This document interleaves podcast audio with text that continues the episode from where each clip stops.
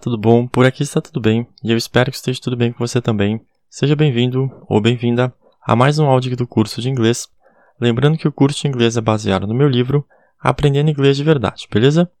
Você pode encontrar todos os meus livros à venda na Amazon e o conteúdo do curso você também encontra no meu canal do YouTube. O nome do canal é Bruno Balestrini ou então pelo nome das aulas eu imagino que você encontra também, tá bom? É, lá no meu canal do YouTube você vai encontrar curso dos meus livros didáticos, aulas de fitness e uns outros assuntos, tá bom? Tá bem bacana e a ideia é criar um conteúdo útil e confiável, tá bom? E aqui no podcast, com o tempo, eu também vou fazer o mais curso de livro didático, vai ter bastante conteúdo no podcast também, tá bom? E qualquer sugestão, é, ideias, por favor, pode me avisar que eu não sou nenhum expert no assunto, é, eu estou começando a pegar o jeito de fazer áudio e vídeo, é, então pode avisar qualquer ideia.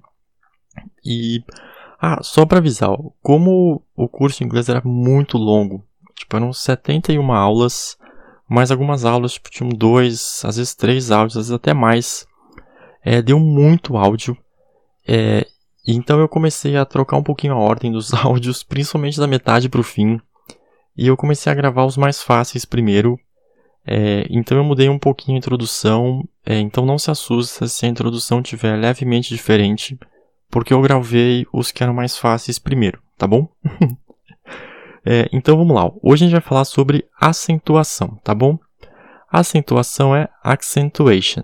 A-C-C-E-N-T-U-A-T-I-O-N. Accentuation. Bom, no português esse costuma ser um tópico bem longo, porque a gente tem várias regras de acentuação, mas no inglês vai ser bem simples, tá bom? É, como a gente falou na aula de modal verbs, o inglês teve sua origem em lugares frios, ou seja, ficar com a boca aberta não é algo interessante. Então, é por isso que a gente não tem acento, porque quando a gente fala olá, por exemplo, a gente abre muito a boca para falar o a, tá bom? O a com acento. É, no inglês, a gente não tem esse tipo de acentuação por causa disso, tá bom? Mas a gente pode sim fazer oscilações na intensidade, porque isso não requer abrir mais a boca. Então a gente pode enfatizar alguns trechos ou palavras utilizando mais intensidade e não só intensidade, tá bom?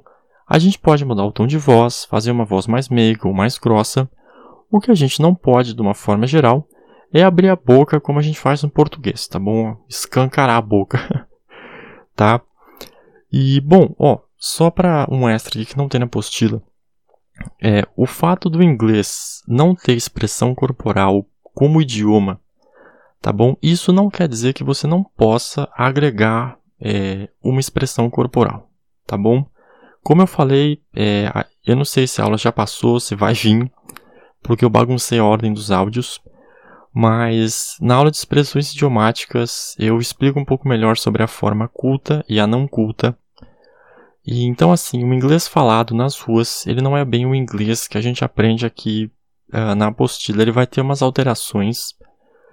E, e outra, você sorrir, ser simpático ou simpática é sempre legal, tá bom? Então, por mais que o inglês como idioma não exija isso, é, eu, por exemplo, adoro sorrir, adoro fazer gesto simpático, então você pode e deve fazer, tá bom? Bom, continuando aqui, ó, como a ideia da acentuação é alterar a pronúncia, é, eu vou aproveitar que não tenho que passar de teoria nessa aula para falar mais sobre pronúncia, tá? que no fundo está ligado com a parte de acentuação. Uh, ó, lembrando que no inglês e nos idiomas germânicos de uma forma geral, a gente não tem acentuação gráfica, tá bom? Isso não quer dizer que não possa existir um caso específico ou outro, quando, por exemplo, a gente tem palavra estrangeira, tá bom? mas no caso a palavra é estrangeira. Ela não, é uma, er, ela não é uma palavra em inglês que recebeu acento. No inglês, em especial, a gente não tem acentuação gráfica, tá bom? É, apenas como curiosidade, no alemão, por exemplo, a gente tem letras que naturalmente possuem um acento, aquele trema, sabe? Dois pontinhos em cima. Mas a letra é assim, tá bom? Não é que ela tem acento. Então, ó, vamos lá. É, dígrafos. Vamos começar vendo dígrafos. Dígrafos em inglês é digraphs. D-I-G-R-A-P-H-S. Digraphs. Uh, bom, aproveitando que a gente está falando sobre pronunciação, vamos estudar os dígrafos do inglês, tá bom? É, um dígrafo, como o próprio nome já diz, é quando a gente tem duas letras juntas, que podem ser duas vogais ou duas consoantes. Daí o nome dígrafo, tá bom? Uh, ó, os dígrafos do inglês vão ser diferentes dos dígrafos do português, e apesar de possuírem duas letras que nem sempre são as mesmas, é, as duas vão possuir um som em comum. Tá bom? Cuidado que dizer que as duas letras possuirão um som em comum não é dizer que elas possuirão um único som, tá bom? Mas que a gente vai pronunciar o mesmo som para o conjunto todo, beleza? E de novo eu vou insistir nisso. É, todas as regras que a gente tem no inglês, elas são do inglês, tá bom? Elas podem ser parecidas, às vezes, com as do português, mas lembrando que tudo no inglês tem regra própria do inglês e o português tem regra própria do português. Tá bom? Não é porque existe o mesmo assunto nos dois idiomas que as regras são as mesmas, tá bom? Só cuidado com isso, beleza? Então, ó, é, vamos lá. Eu vou passar agora ó, os dígrafos de vogais, tá bom? Então, ó, dígrafo AI, exemplo pen, P-A-I-N, pen, tradução dor. Outro dígrafo, AY. Exemplo, sei. S-A-Y, sei. Tradução, por exemplo, diz. Dígrafo EA. Exemplo, beach. B-E-A-C-H, beach. Tradução, praia. É... Bom, aqui tem mais dois casos de EA, eu vou ler porque está na apostila. Outro caso de EA, spread. S-P-R-E-A-D, spread é, to spread é espalhar.